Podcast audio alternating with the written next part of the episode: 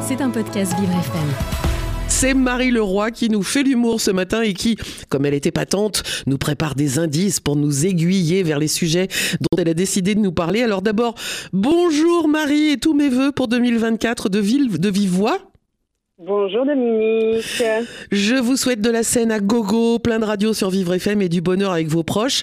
Et puis bon, et, ben voilà. Et puis euh, et puis bon, ben on, va dire euh, euh, que votre petite Isée, enfin, elle commence à être grande Isée maintenant. Votre fille, elle est malade. Elle a 7 ans. Elle a 7 ans, donc c'est ça. Et donc en fait, vous êtes vous êtes chez vous par téléphone, mais ça va ça, ça va pas nous empêcher de faire l'humour ensemble. Bah non, j'espère pas. Voilà, bah alors on veut vos indices. alors, eh ben non, parce qu'aujourd'hui je vais pas vous faire deviner ni de qui ni de quoi on va parler. Je vais rentrer sans préliminaire dans le vif du sujet, ah. ce qui est très à propos puisque nous allons parler de viol. Ah. Au fait, bonne année à toutes et à tous. Hein.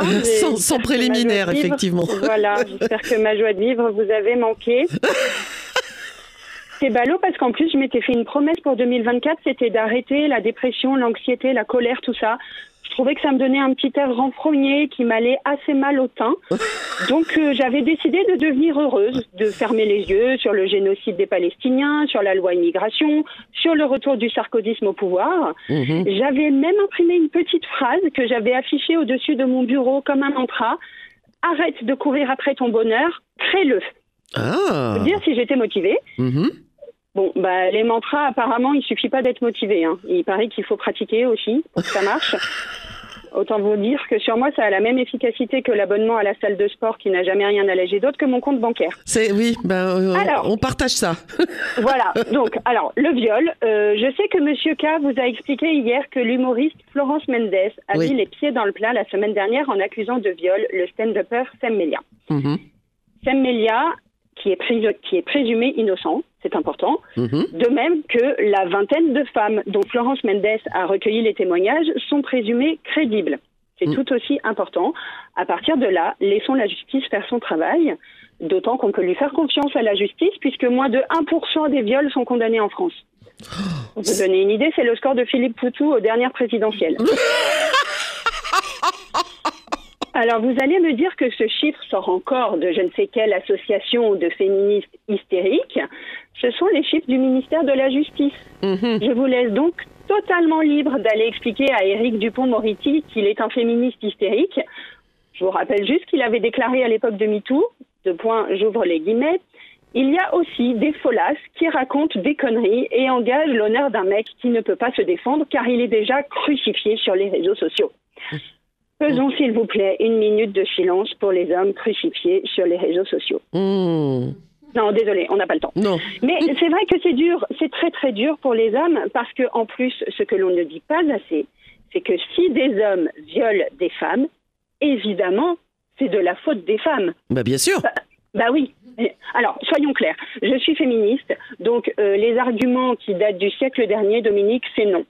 Non, on ne viole pas une femme à cause de sa tenue. Non, on ne viole pas une femme parce qu'elle a trop bu.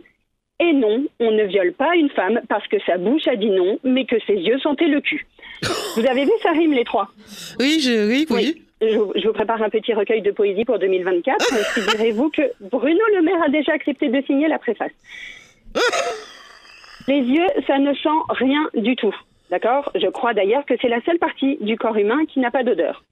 Et autant il existe des yeux revolver, des regards qui tuent, ça on l'apprend dans le premier karaoké venu, autant des regards qui puent et qui puent le cul de surcroît, ça non, on n'en a jamais vu.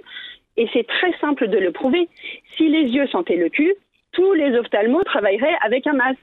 Or, hors période de Covid, il me semble que les ophtalmos observent vos yeux à visage découvert. Donc tout ça, c'est vraiment des arguments d'arriérés auquel pourtant les fans de Sem Melia semblent encore croire, si l'on en juge par leurs commentaires sur les réseaux. Les pauvres, j'ai de la peine pour eux. S'il vous plaît, que quelqu'un se dévoue et éclaire leur lanterne. Je pense que c'est juste un défaut d'information, car je ne peux pas croire qu'ils soient simplement bêtes à manger du foin.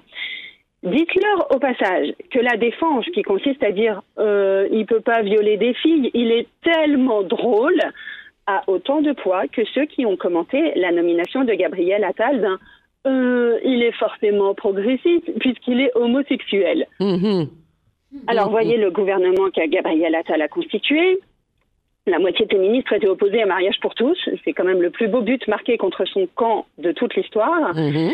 Donc, si vous pensez ça, moi, ce que je me suggère, c'est de faire des petites boulettes avec vos raccourcis stupides et hâtifs et de les bouffer à midi avec votre son. Oui, Seb Melia est drôle. Oui, Seb Melia a l'air d'un gars très bien. Et oui, je répète que Seb Melia est présumé innocent. Aucune de ces trois affirmations ne prouve que Seb Melia n'a pas commis les viols dont il est accusé. Exactement. En revanche, je le redis, il est évident que si on viole les femmes, c'est entièrement de leur faute, puisqu'on les viole précisément parce que ce sont des femmes. Ah bah oui, les gourdasses. Tout ça parce que l'ovule de leur mère s'est laissé pénétrer par un X plutôt que par un Y. Je parle pas de génération, hein, je parle de spermatozoïdes et de chromosomes. Donc c'est la faute de leur mère. Donc c'est la faute des femmes. Et ça, qui c'est qu'il dit Eh ben c'est le ministère de l'Intérieur. Et en matière de viol, on a la chance d'avoir un ministre de l'Intérieur qui sait plutôt très bien de quoi il parle. Ah. Je ne sais pas de quoi vous pensez, Dominique. Moi, je parle juste d'une étude que la place Beauvau a publiée en 2022 et qui fait les comptes. 86% des victimes de violences sexuelles sont des femmes. 96% des auteurs de violences sexuelles sont des hommes. Mhm. Conclusion. Puisque la majorité des victimes sont des femmes et que la majorité des agresseurs sont des hommes, il existe une manière très simple de régler ce problème. Eh ben, supprimer les femmes Ah No woman, no cry, no woman, no viol Eh, il serait quand même pas plus peinard le monde sans les gonzesses, sérieusement. Au secours C'est logique, c'est très logique. Euh, sur ces bonnes paroles, je vais retourner me rouler en boule sous ma couette en attendant 2025. Je compte sur vous pour soutenir Florence Mendes, qui, au-delà de son immense courage, est une femme incroyablement drôle, intelligente et sensible, une femme qui pratique un humour qui ne se moque ni ne blesse personne, une femme qui me donne envie de croire que finalement le monde est peut-être pas si dégueulasse que ça. En fait, Florence Mendes, c'est mon mantra 2024. Et ben voilà, c'est un nouveau mantra à mettre au-dessus de votre bureau, Marie. Soignez-vous bien, soignez Isée. Et, euh, et surtout, surtout pour les auditeurs, n'hésitez pas à aller réécouter ce podcast et à le diffuser. Il sera en ligne euh, dans la matinée sur vivrefm.com, rubrique podcast. Euh, et c'est Marie Leroy. Marie Leroy qu'on est, qu'on retrouvera très vite euh, en direct sur Vivre FM. Merci Marie. Oui. Merci Marie, à très Merci vite. vous. Bonne journée. Bonne journée. C'était un podcast Vivre FM. Si vous avez apprécié ce programme, n'hésitez pas à vous abonner.